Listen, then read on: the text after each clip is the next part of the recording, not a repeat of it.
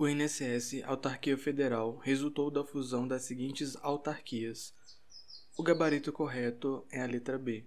O INSS surge em 1990 com a fusão do INPS, Instituto Nacional de Previdência Social, e IAPAS, Instituto de Administração Financeira da Previdência e Assistência Social.